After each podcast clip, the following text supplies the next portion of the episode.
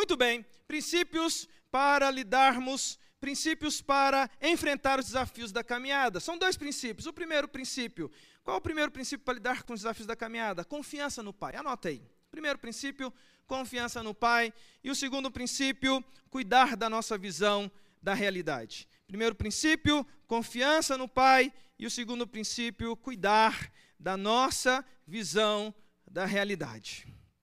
Esse texto, meus queridos irmãos, é escrito pelo evangelista Marcos. O evangelho de Marcos é o evangelho mais curto que nós encontramos aqui dos quatro evangelhos. E existem algumas curiosidades sobre o evangelho de Marcos que nos chamam a atenção, certamente a igreja de Americana sabe disso, mas eu quero enfatizar aqui, caso alguém não saiba, que o evangelho de Marcos, apesar de vir ali na sequência dos livros do Novo Testamento, né, Mateus, Marcos é o segundo, né, então a gente acha que ele é o segundo evangelho a ser escrito, mas historicamente acredita-se que o evangelho de Marcos seja o evangelho mais antigo, foi o primeiro a ser escrito, o primeiro evangelho a ser escrito. Outra informação que chama a atenção é que esse Marcos que está aqui, você também deve provavelmente saber disso, ele não era um dos doze. Se você pegar a lista dos doze discípulos de Jesus, não tem Marcos lá. Né? Então ele não é um dos doze. E é interessante perceber isso, porque talvez você pergunte aí, então quem é esse Marcos, reverendo?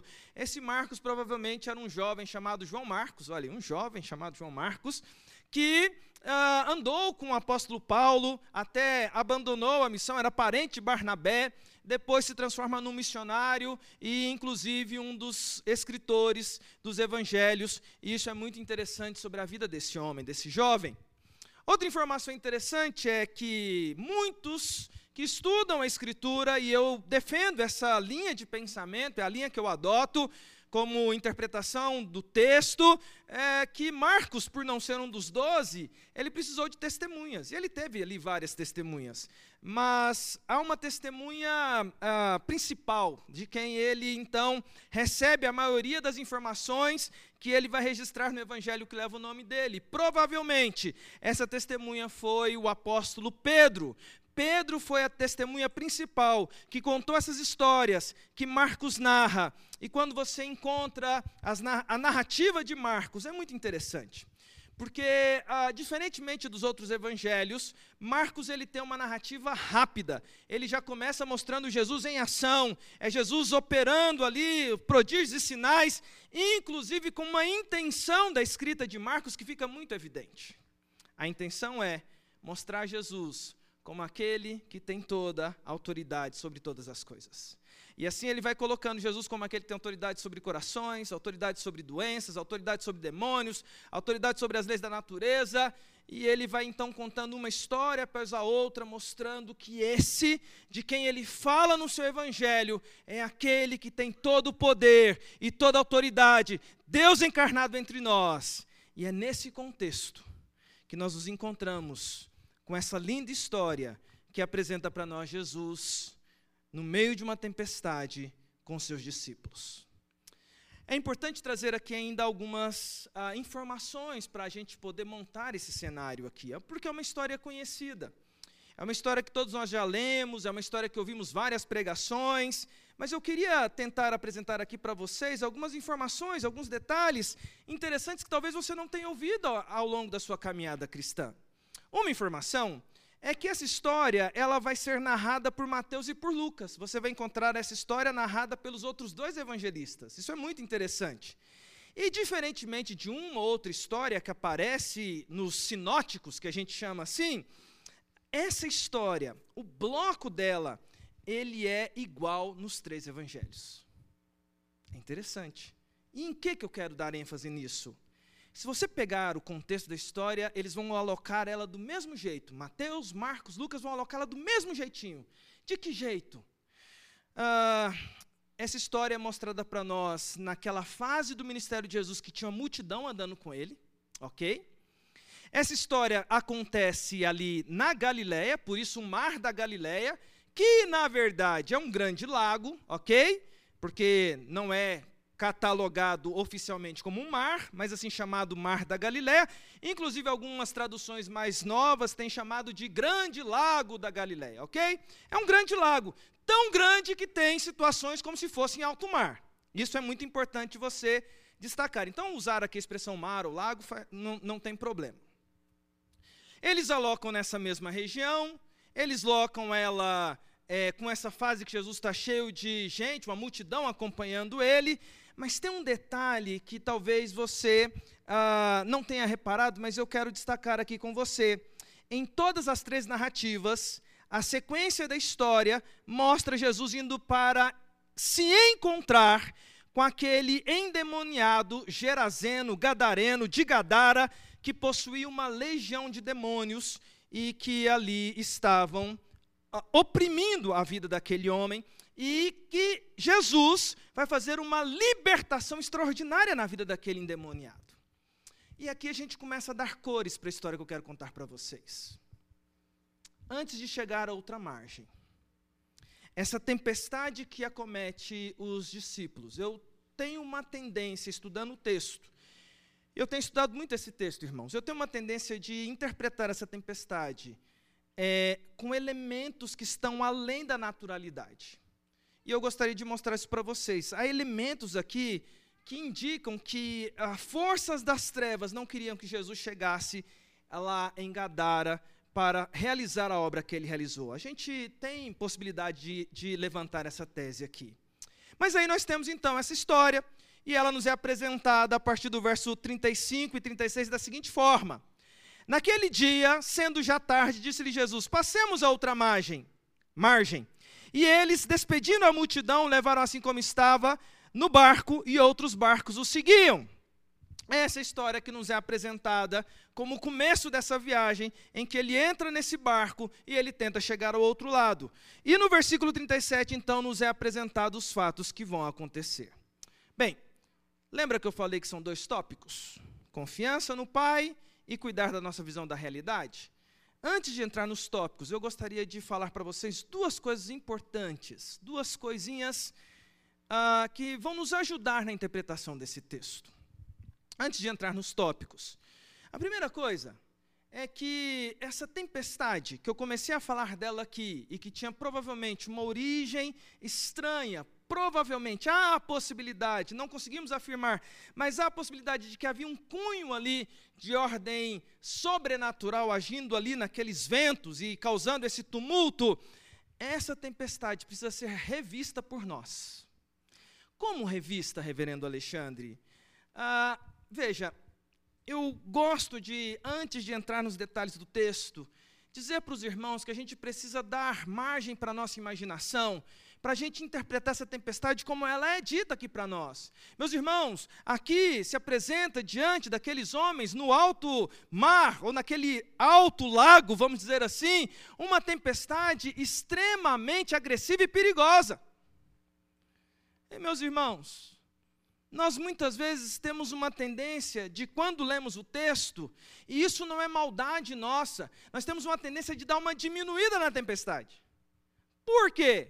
Porque nenhum de nós, bem, eu não conheço a turma aqui de americana tão a fundo assim para afirmar e bater o martelo, mas eu tenho andado e por muitos lugares e a gente não encontra muito na nossa geração pessoas que são da lida do mar. Ou seja, aquele pescador tradicional que, veja, não é pescador de fim de semana, viu gente?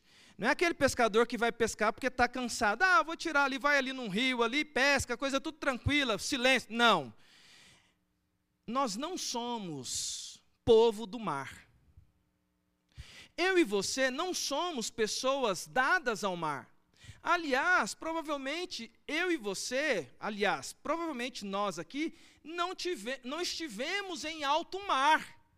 Se muito, uma outra vez na vida. Meus irmãos, eu vou fazer 44 anos agora em julho. Eu tive em alto mar pela primeira vez em janeiro desse ano, num cruzeiro. Aliás, foi uma aventura que eu peguei e falei assim: eu morro de. Gente, eu tenho medo do mar, tá? Deixa eu confessar esse negócio aqui para vocês. Eu tenho medo do mar é uma coisa que me causa um certo medo. Eu, eu ouvi um ditado quando eu era mais novo, e eu acredito nesse ditado: nunca dê as costas nem para a criança e nem para o mar. Se você der as costas, meu amigo, você não tem controle, você não sabe o que vai vir pela frente, ou pelas costas, né? Você não tem controle. E eu sempre cresci com medo de mar. Então, por exemplo, você vai entrar no mar, ah, vamos no litoral. Como é que você entra no mar, meu irmão? Você molha ali a canela, você molha a cintura, você dá uma mergulhada, vai até ali, mas o salva-vida apitou lá, pi, pi, você volta. Eu duvido que tenha alguém aqui que é pescador de alto mar. Se tiver, ok, amém. Mas, é, veja, por que, que eu estou colocando isso aqui para você? Não é da nossa experiência diária. Opa, caiu aqui. Eu sempre que eu venho aqui tem um problema com mesa, né? Mais uma vez. Me ajuda aqui, pastor.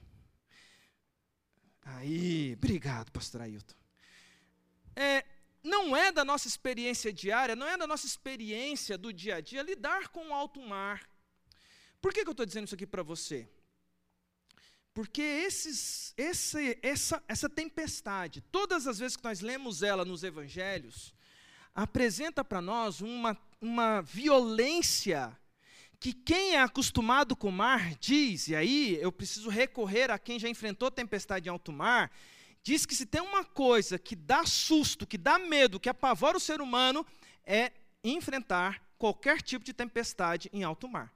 Pelo um simples princípio, por um simples princípio. Aqui, meu irmão, ó, terra firme. Coisa boa, terra firme, você pode pular, terra, né? Força de ação e reação. A, a reação aqui da terra não vai te afetar você não consegue afetar ela. Segurança. Meu irmão, quem já foi em alto mar e pegou tempestade, a sensação de você não ter firmeza nas pernas, aquela coisa você pisa, o negócio vai para um lado e vai para o outro. E quem já enfrentou o alto mar, o mar mal-humorado, e quem já enfrentou tempestade, diz que é uma das coisas mais horríveis que tem. Falando desse cruzeiro, eu fiz um cruzeiro começo de ano, um presente que Deus nos deu para mim e para minha família, morrendo de medo, fui com medo mesmo, encarar o meu, meu medo. E aí ficamos lá é, cinco dias em alto mar, atravessamos ali a, co a costa dos Estados Unidos, é, Cabo Canaveral, fomos Bahamas e voltamos. Meus amigos, se você tiver uma oportunidade, faça uma viagem dessa. Ganhei de presente, louvado seja Deus, fui tranquilíssimo, bonança, calmo. Na mesma época, uma amiga minha fez um cruzeiro aqui no Brasil. E ela saiu de Santos e foi para o Uruguai. E aí, quando a gente voltou, eu voltei com a minha família, encontrei com a família dela, eu estava lá num local e ela no outro. Eu falei assim, gente querendo conversar, porque ela também tinha tido a primeira experiência no cruzeiro, né? Como é que foi o seu cruzeiro? E eu, todo feliz, nossa, eu enfrentei o meu medo, se eu soubesse que todo cruzeiro era assim, eu tinha ido antes. Ela pegou e falou assim: Pastor, nunca mais eu vou num negócio desse. Eu falei, mas como assim? Como assim, minha irmã? Ela falou assim: Olha, do dia que nós colocamos o pé para dentro do, do, do, cruzeiro, até o final, era o barco indo para um lado e para o outro, enjoo e tonteira, e aquela sensação ruim, e a gente se sentia incomodado, e meu marido ficou com um enjoo. Ou seja, dependendo do humor do mar, a experiência que a gente tem em alto mar vai ser muito diferente. O que, que eu quero dizer para você aqui para te ajudar? Esse dia aqui, no alto mar, eles sentiram ali uma tempestade que causou uma sensação de desconforto gigantesca uma sensação de insegurança gigantesca. Algo violento acometeu aquele barco, e o texto diz que chegou ao ponto que eles começam a pensar: vai afundar. Misericórdia, irmão. Você está em alto mar, você, não, você olhar para lá, você não tem para onde ir, deve ser desesperador. Aqueles homens estão desesperados. Essa é uma primeira coisa para dizer para vocês. Uma segunda coisa para dizer para vocês que me chama a atenção olhando para esse texto é: quem era a equipe que estava ali no alto mar com Jesus, no mar da Galiléia com Jesus? Os discípulos. Não é assim? Foram os discípulos com Jesus. E se você faz um estudo dos discípulos, quem eram os discípulos de Jesus, pelo menos dos doze, seis eram pescadores experientes. Você tem lá os irmãos Pedro e André, João e Tiago, mas você tem a possibilidade de você ter ali Bartolomeu e Filipe também como pescadores. É a possibilidade desses seis serem pescadores. E tem uma coisa, volto àquela afirmação: não é não é pescador de fim de semana, não é pescador para ir descansar a cabeça. É pescador que usa aquilo como profissão e que tem como rota de trabalho o lago da Galileia, o mar da Galileia. E aí tem um outro detalhe que eu preciso dizer para você antes da gente entrar nos tópicos. gente experiente com certas atividades, elas não se assustam fácil. Que eu quero afirmar para você é que gente que é acostumado com o mar, para se assustar com tempestade, tem que ser um negócio difícil. Tem que ser um negócio perigoso. Eu peguei essa, essa ilustração, olhando para esse texto, partindo de um pressuposto. E o pressuposto foi o seguinte, irmãos. A primeira vez que eu viajei de avião. Veja, eu tenho medo de mar, mas eu tenho um outro medinho também no coração. Tenho medo de avião também, gente. É, eu tenho esse medo, viajar de avião não é lá aquela coisa que. Eu, eu, tenho, eu viajo muito de avião, mas sempre que eu viajo de avião, o coração dá aquela apertadinha, eu entrego a alma para Deus e falo assim: vamos embora. Ah, mas a primeira vez que eu viajei de avião, eu não me esqueço. Lua de mel, com a minha esposa. Primeira vez que nós ganhamos uma passagem de avião para viajar lá para o sul do país. E eu nunca tinha viajado de avião até aquele momento. Entramos eu e minha esposa no avião sem saber o que, que era aquele negócio, sentamos. E eu estava com muito medo, mas lógico, ali, recém-casado, quer mostrar que né, né, eu sou corajoso. Estava morrendo de medo por dentro, oramos pedindo para o Senhor conduzir aquela viagem, mas eu desenvolvi uma técnica ali naquela viagem. Primeiro, e desde então eu uso essa mesma técnica. E a técnica é: se você tem medo, olha aí a, a dica do reverendo Alexandre. Você vai falar assim: nossa, o que eu aprendi do sermão hoje? Como olhar pelo, no, no avião? Não. Uh, mas, mas eu aprendi uma técnica, eu desenvolvi uma técnica. A técnica era: fica de olho na comissária ou no comissário de bordo. Por quê, meus irmãos? Você entra no avião, você, a pessoa que está lá de passageiro com você, você conhece? Você não sabe quem que é. Você não sabe se ela está viajando pela milésima vez ou pela primeira vez. Não sabe. O piloto aparece para você? Não, ele só aparece a vozinha de comando lá no começo da viagem. Você não vê o piloto, se está tudo bem, se está tudo mal, você não sabe. Mas quem é que você vê? O comissário e a comissária de bordo. De bordo. Meu irmão, vê a turbulência. Você olhou para a comissária, para o comissário de bordo, o avião está dando aquela sacolejada, a comissária de bordo está começando, rindo, fazendo piada um para o outro tomando um cafezinho, o avião está sacudindo, você olha para eles, eles estão tranquilos, você fica tranquilo também. Porque eles têm experiência. Não é qualquer turbulência que vai deixar eles preocupados. Concorda comigo? Agora. Se acontecer uma turbulência, e você olhar para a comissária ou para o comissário de bordo, e ele estiver chorando e fizer assim,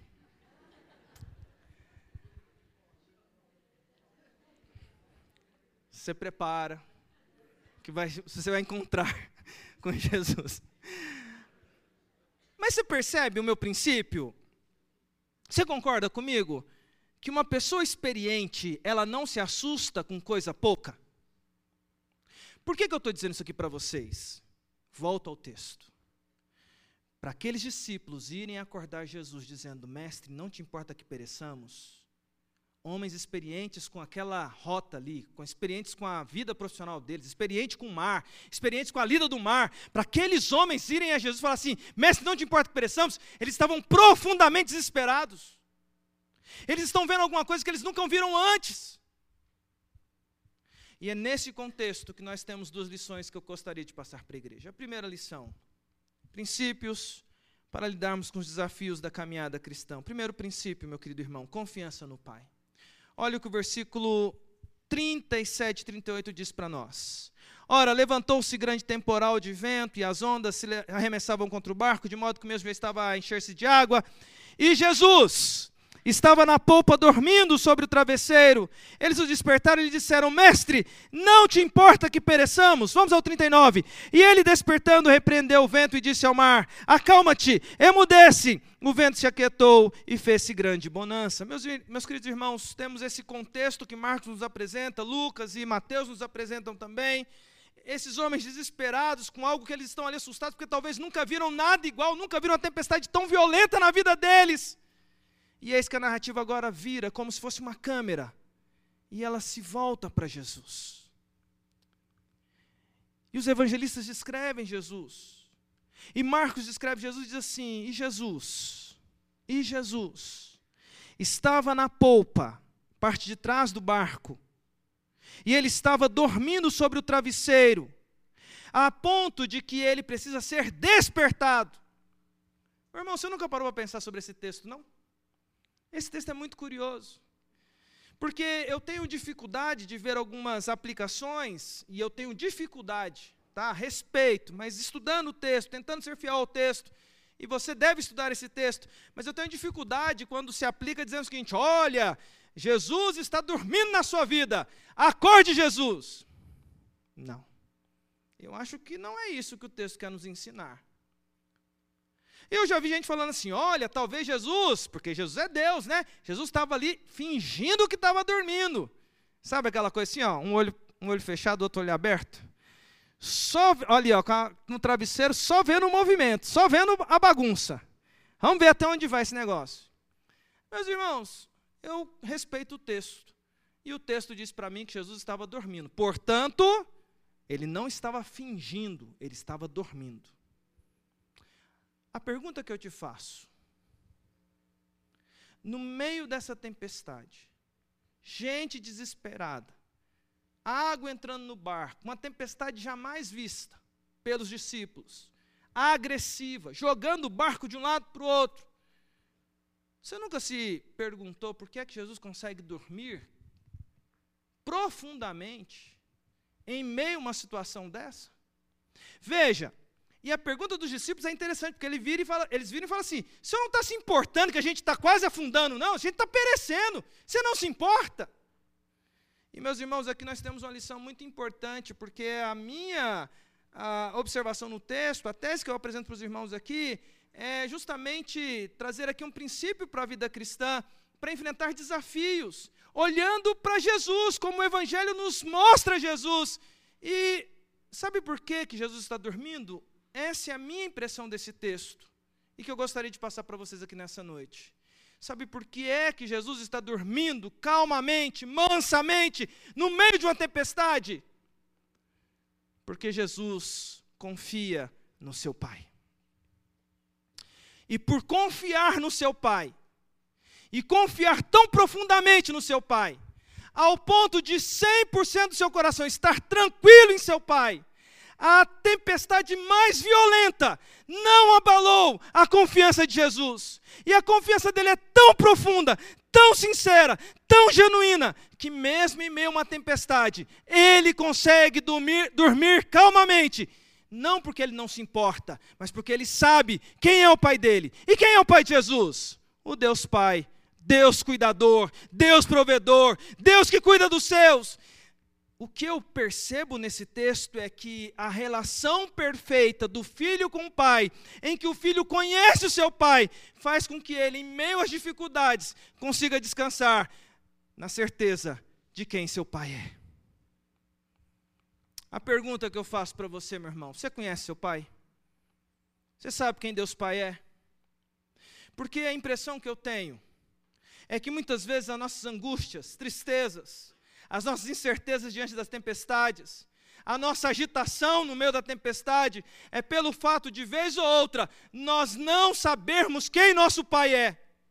Meus irmãos, eu tenho andado na caminhada cristã há muitos anos, e sabe uma coisa que eu tenho percebido e aprendido e visto e testemunhado? Como Deus Pai cuida dos seus. Deus provedor, Deus que ampara, Deus que sustenta, Deus que está presente o tempo inteiro, Deus Emanuel. Meu irmão, eu olho para Jesus e percebo que ele dorme, não porque ele não se importa, mas porque ele sabe que tem alguém que se importa cuidando dele o tempo inteiro. Eu quero afirmar para você que nessa noite, eu quero afirmar para a mocidade aqui, olhando para a história da mocidade. Que bonita história dessa mocidade. Eu quero dizer para vocês que Deus tem cuidado da história dessa mocidade. Cuidou no passado, cuida no presente, cuidará no futuro. Deus tem cuidado da sua história, Deus tem cuidado da sua vida, cuidou no passado, tem cuidado no presente e cuidará no futuro. A pergunta é: você confia mesmo em Deus? Porque veja, o problema aqui está em que Jesus confia 100% a solução. E muitas vezes a impressão que eu tenho é que nós. E aí é muito de brasileiro, né, gente? Vamos falar de nós brasileiros? A gente aprende desde pequenininho a não confiar em ninguém. Porque a gente vive num mundo de decepções. Quem aqui nunca foi decepcionado? Quem aqui nunca teve a sua confiança traída? Quem aqui nunca foi pisado no seu coração quando confiou em alguém? Nós somos assim. E muitas vezes nós transferimos isso para a nossa relação com Deus, e é aquela história. A gente confia 60%, já estamos confiando muito, porque a gente confia mais que não confia em qualquer outro. Mas 40% a gente deixa resguardado. Confia 80%, mas 20% resguardado. Deixa eu afirmar para você aqui nessa noite, meu querido irmão, para que você tenha paz no seu coração. Se você sabe quem é seu pai, se você sabe quais, quais são os planos do seu pai para você, se você crê nos planos desse Pai para você, eu quero dizer para você que nessa noite, confia e descansa em Deus.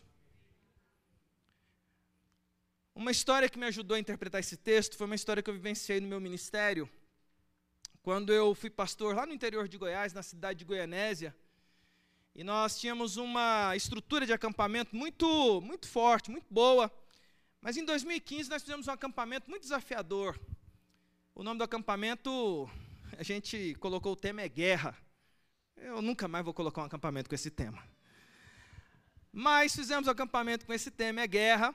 E a gente já tinha uma estrutura de acampamentos que tinha muita gente que ia, uma estrutura que envolvia mais de 200 pessoas, sempre reunidas no período ah, de festas né, que acontecem no Brasil, naquele período de carnaval, e a gente fazia acampamento num local muito bonito lá no interior de Goiás, na cidade de Goiás, uma parte alta a cidade ficava numa parte é, do vale e numa parte alta, num monte, tinha uma fazenda, uma, uma estrutura muito boa que já era acostumada a alocar para nós e nós fazíamos acampamento lá todos os anos. Pois muito bem, nesse ano de 2015, tínhamos lá uma estrutura boa, um acampamento acontecendo, algumas igrejas participando com a gente, e eu, como pastor, estava é, fazendo aquela interface da cozinha com a igreja, com jovens, então eu descia para a cidade para comprar coisa para as irmãs da cozinha, tal, fazia essa interface que todo pastor faz. E eu lembro que um dia eu desci para a cidade, que ela ficava mais embaixo, a, o acampamento ficava num monte, e eu cheguei na cidade e ah, lá na cidade veio uma tempestade de vento, aquelas tempestades assim, sabe, esquisitas. E eu pensei assim, gente do céu, deixa eu subir lá no acampamento para avisar o pessoal que está tendo uma tempestade para já preparar a turma. E fui para o acampamento. Cheguei no acampamento falando, gente, gente, prepara que está vindo a chuva aí, prepara aí, vamos proteger os equipamentos, vamos fazer a, as proteções devidas, porque está vindo uma chuva, está vindo uma chuva. E quando eu estou falando, irmãos, a chuva chegou. E chegou com tudo. Mas chegou de um jeito, irmãos, que foi muito interessante, porque assim, foi uma chuva de vento, saiu arrastando barraca, molhando tudo, e uma chuva que foi forte, que foi violenta.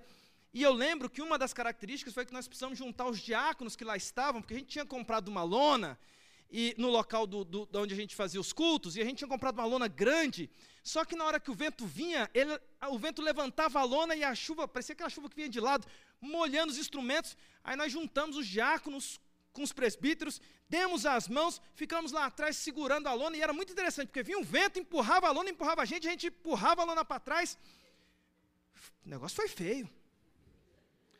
Aí você sabe quando dá problema em acampamento, aquele crente mais frágil, eu lembro que eu estava lá segurando uma, uma lona lá, e um gritou assim, eu, queria, eu queria ir embora para casa, eu nunca queria ter vindo. Passou chorando assim, correndo assim. Eu falei, ai meu Deus do céu. Sempre tem um crente assim, né? Passou que nunca queria ter vindo isso aqui. Passou correndo no meio da chuva lá, porque tinha molhado a barraca.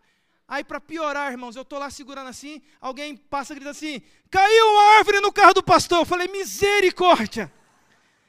Aí alguém gritou assim: Não, não é do pastor Alexandre, não, é do pastor Nevaí. Eu falei: Glória a Deus.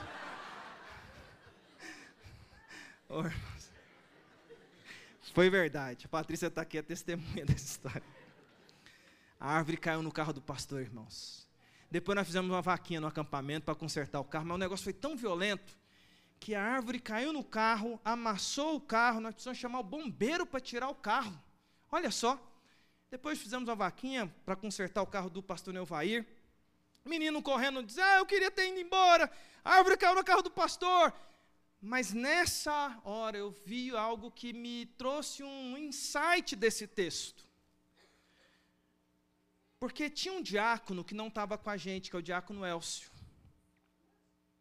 O Elcio tinha tido filho recentemente, que é o Luquinhas. Eu preciso gravar, porque eu ando já, estou ficando velho, estou confundindo os nomes já, acontece o Elcio tinha tido um filho chamado Lucas. O Lucas tinha seis meses. E foi muito interessante a cena, porque na hora que a chuva veio, nós fomos segurar a lona, aquela coisa toda que eu já contei para vocês. O diácono Elcio foi pegar o seu filho Lucas, de seis meses. E eu lembro que eu estava aqui segurando a lona, e gente gritando e chorando, aquela chuva violenta. E eu olho para o diácono Elcio e ele está com o Lucas nos braços. E o Lucas, sem conceituar absolutamente nada, mas ele está nos braços do seu pai, no meio da confusão. E sabe como é que ele está, irmãos? Dormindo mansamente. Porque o pai do Lucas, na hora da tempestade, o envolveu e o protegeu. Eu quero dizer para você, meu querido irmão, que o seu pai não te abandona na hora da tempestade.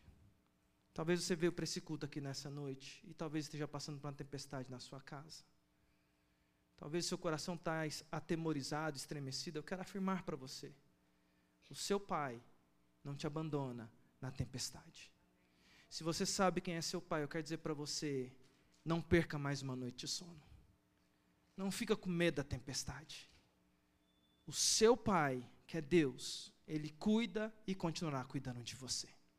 Isso me leva ao meu segundo e último argumento, meus irmãos. O meu segundo e último argumento é: se em primeiro lugar nós precisamos ah, ter confiança no Pai, e confiança não só quando as coisas estão boas, porque confiar quando está fácil é, é fácil, quando está tudo bem é bom.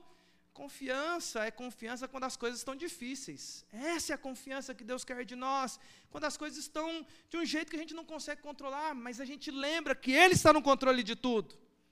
O meu segundo argumento com vocês é princípios para lidarmos com os desafios, princípios para enfrentar os desafios da caminhada. O segundo princípio é cuidar da nossa visão da realidade. E aí a gente tem agora os versículos finais que diz lá a partir do versículo 38.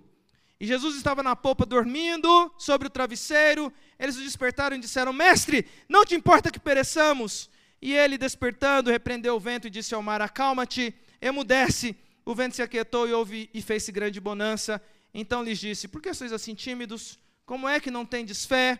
E eles, possuídos de grande temor, diziam uns aos outros: Que é este que até o vento e o mar lhe obedecem? Meus irmãos, Jesus estava dormindo, ele então é despertado pelos discípulos que estão desesperados, diz assim: não, não te importa que pereçamos.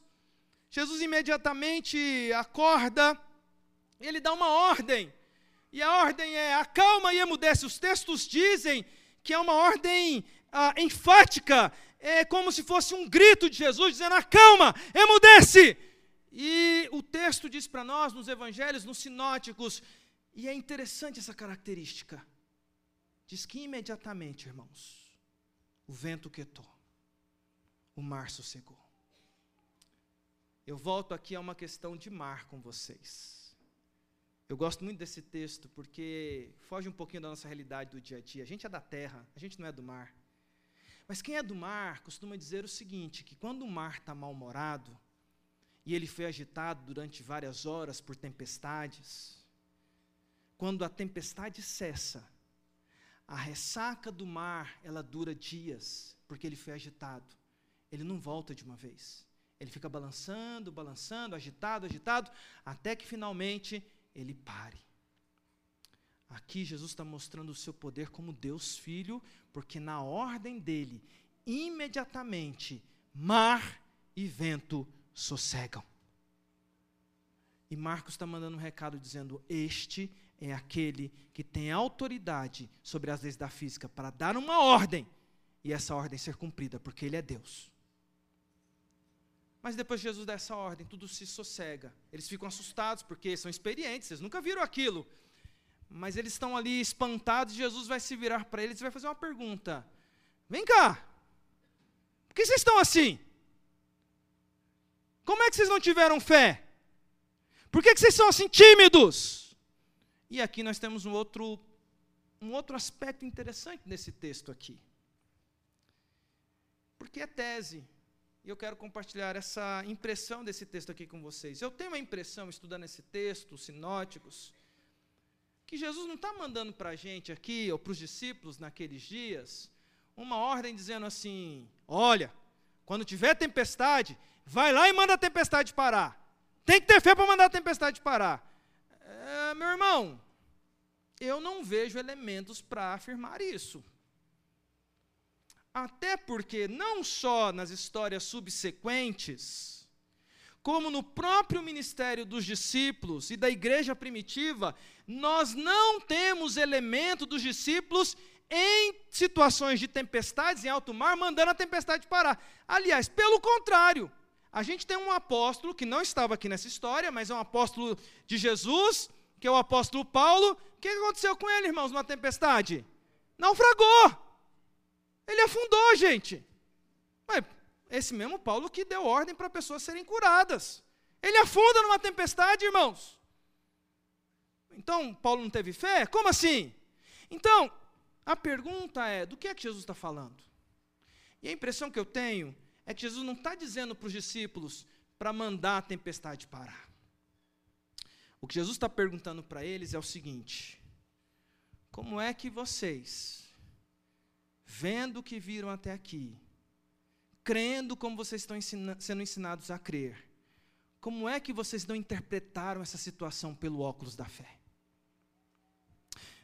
Percebe, irmãos, que a fé, nos ensinada nas Escrituras, é falada por, por, por Deus na, na Escritura Sagrada que a fé é dom de Deus. Foi Deus que concedeu a fé. Aliás, a Escritura nos diz que a fé é a certeza de coisas que não se veem, é a expectativa de coisas que ainda não aconteceram. Só que tem uma característica da fé, irmãos. A fé genuína é algo que pertence a quem? Ao povo de Deus. E aqui o que está acontecendo pode ser explicado pelo ângulo de quem tem fé e quem não tem. Veja, perceba a história. É um barco em que está Jesus e os discípulos. Quem é que está lá no barco? Jesus e os discípulos, é o mesmo grupo. O que, que acontece nesse barco? Uma tempestade. Essa tempestade está sendo vista por quem? Por Jesus e pelos discípulos. Jesus acorda e está vendo a mesma tempestade, está vendo a mesma água entrando no barco, está vendo os mesmos problemas. Só que tem uma lição aqui nesse texto. A diferença de Jesus é que quando você coloca os óculos da fé, mesmo as mesmas circunstâncias que vão ser enfrentadas por todos que estão neste mundo, aqueles que têm os óculos da fé vão sempre interpretar as circunstâncias pelo ângulo certo. Ou seja, cuidado com a forma como você interpreta a realidade. Meu irmão, deixa eu dizer uma coisa muito séria, olhando nos seus olhos aqui nessa noite problema vai chegar para você. Luta vai chegar na sua casa. Tempestade vai aparecer para você. A pergunta é: você tem enxergado isso como alguém da aliança, do pacto, que sabe que Deus está no controle de tudo e interpreta tudo pelo óculos da fé, ou você tem enfrentado tudo como um gentil? Não, não pode aparecer um problema que você já desespera. Não pode aparecer alguma coisa que você já enxerga como se fosse uma pessoa que nunca conheceu a Deus, que nunca conheceu as promessas dele. O questionamento de Jesus, ao meu ver, é justamente nesse ângulo. Se vocês tivessem fé para enxergar essa situação, vocês não estariam desesperados como vocês estão. Meu querido irmão, eu quero começar a caminhar para o encerramento dessa mensagem com você nessa noite, te lembrando que Deus desafia a nossa vida Deus nos desafia, enquanto povo dele, a exercermos a nossa vida, a entendermos as coisas que acontecem na nossa vida, a enxergarmos a realidade que nos cerca, a enxergar a realidade que te cerca, pelo ângulo da fé. E as coisas vão começar a fazer sentido na sua vida. Eu quero contar uma última história para a gente encerrar essa mensagem. Essa última história, meus irmãos, foi uma história que eu também vivenciei em um acampamento. Eu quero então aqui caminhar para o encerramento com vocês. Essa história também vivenciei em um acampamento. Me permitam contar essa história, porque é uma história que me marca muito sobre essa questão de fé. Essa história é, aconteceu em 2010. Essa primeira história que eu contei foi de 2015, então essa que eu estou contando agora aconteceu antes. 2010, 2011, por aí. Mas eu lembro que nessa mesma estrutura que eu já montei para vocês, do acampamento, nesse lugar, e a gente tinha uma característica nesses acampamentos que a gente fazia, a gente reunia as igrejas. Geralmente no dia de domingo, meus irmãos, dava muita gente no acampamento. Então, a gente teve um, um acampamento uma vez, 2010, 2011, em que a gente bateu um recorde de 300 pessoas acampadas. Aliás, melhor dizendo, no domingo de manhã, quando o pessoal saía das igrejas, que era perto do acampamento, as pessoas iam para lá para almoçar com a gente. E eu lembro desse acampamento de 2010, 2011, em que a gente tinha um acampamento com muita gente, estávamos felizes, estávamos alegres, e a gente já tinha uma estrutura de acampamento que era uma equipe muito boa.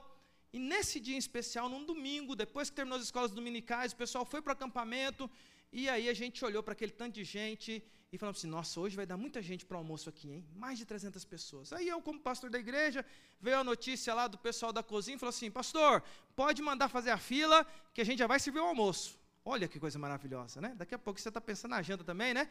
Mas, ó, pode servir o almoço, pastor. É, faz a fila que a gente vai servir o almoço.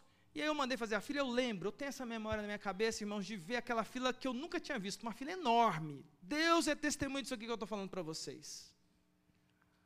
Pois bem, nesse dia aconteceu uma situação que eu nunca me esqueci. O acampamento ficava numa chácara que era num lugar alto, como eu já falei para vocês, a gente sempre fazia nesse mesmo lugar. Só que a cozinha ficava numa parte mais baixa do acampamento, porque era um lugar que a gente tinha estrutura, e o que, que a gente fazia? Quando terminava o almoço, a gente pegava aquelas pane aqueles panelão, sabe? Com arroz. Quem é de acampamento aí sabe. Panelão de arroz, panelão de feijão, panelão de macarrão. Colocava, colocávamos numa carretinha, engatávamos essa carretinha num carro e subíamos devagarzinho, sabe? Carregando a comida até a parte de cima, que era o refeitório.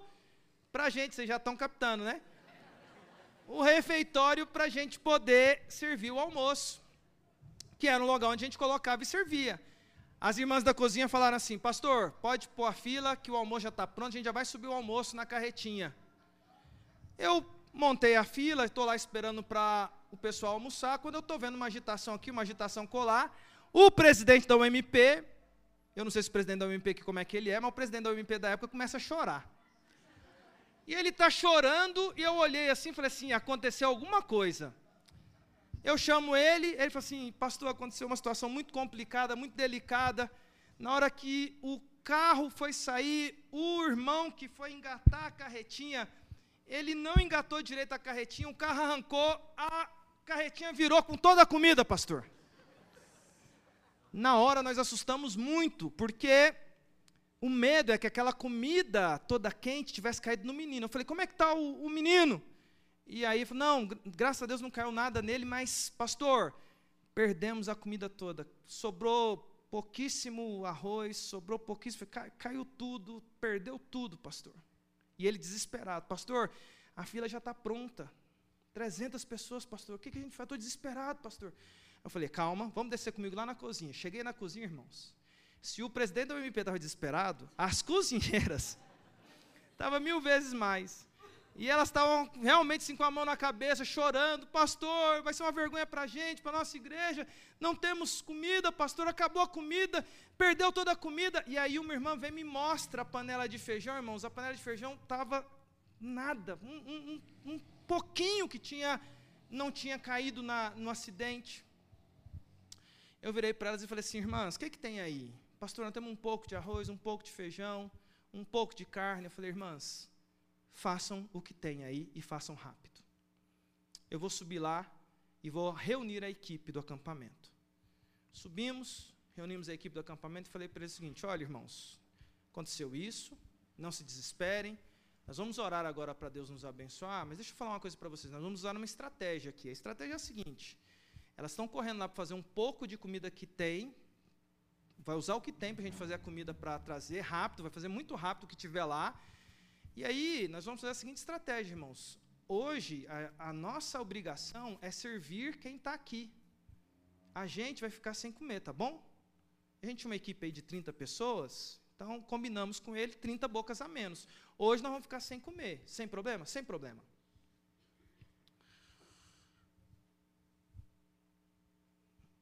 Ficamos ali esperando um pouco, a fila estava lá, o pessoal fazendo aquela olhada no relógio o almoço não chega, de repente vem a notícia, pastor, conseguimos fazer muita pouca comida. Então administra aí para colocar pouca comida, porque a gente acha que não vai dar, mas a gente está subindo o que tem. Eu lembro, irmãos, de quando chegou a comida lá em cima, de abrir as tampas e ter menos da metade de arroz, menos da metade de feijão, menos pouca, pouca carne. Eu lembro que eu fechei as tampas e eu lembro que eu fiz uma oração. Senhor, nós temos uma estratégia aqui de colocar menos comida para o pessoal para dar para todo mundo, mas nós confiamos que o Senhor é Deus da provisão. Confiamos que isso que aconteceu é porque o Senhor permitiu que acontecesse. Louvado seja o nome do Senhor. Vamos começar a servir, gente? Tiramos as tampas. Patrícia está aqui, é minha testemunha, minha esposa. E começamos a servir menos comida. 300 pessoas. Daqui a pouco alguém vira para mim e fala assim: Pastor, estou com uma impressão estranha, vem cá dar uma olhada aqui. O arroz que eu estou colocando não, deu uma, não diminuiu, pastor. Eu falei, mas como assim? Já tem umas 20 pessoas que eu estou colocando, e eu até aumentei o que eu estou colocando, pastor, e não acabou. Aí eu fui olhar para os outros irmãos, ah, que estava servindo feijão, mesma coisa. Resumo da história para a gente finalizar. Serviram as 300 pessoas. Alguém chegou em mim e falou assim: Pastor, já estão repetindo, pode servir? Eu falei: Pode servir. Daqui a pouco tinha, daqui a pouco chegou, os pastores acabaria, né? Daqui a pouco chega o pessoal da equipe e fala assim: Pastor, o pessoal da equipe que não tinha ficado de, de não comer, eles estão comendo. Pode liberar, pastor? Pode liberar. Para fechar a história. Comemos, repetimos, sobrou. Porque Deus é Deus que cuida dos seus. Eu quero terminar essa mensagem dizendo para você como você tem enxergado a sua realidade. Eu quero afirmar para você nessa noite: confia em Deus. Enxergue as coisas pelo óculos da fé. Cuida da forma como você enxerga as coisas. Deus está conosco neste lugar. Ele continuará abençoando esta igreja que pertence a Ele.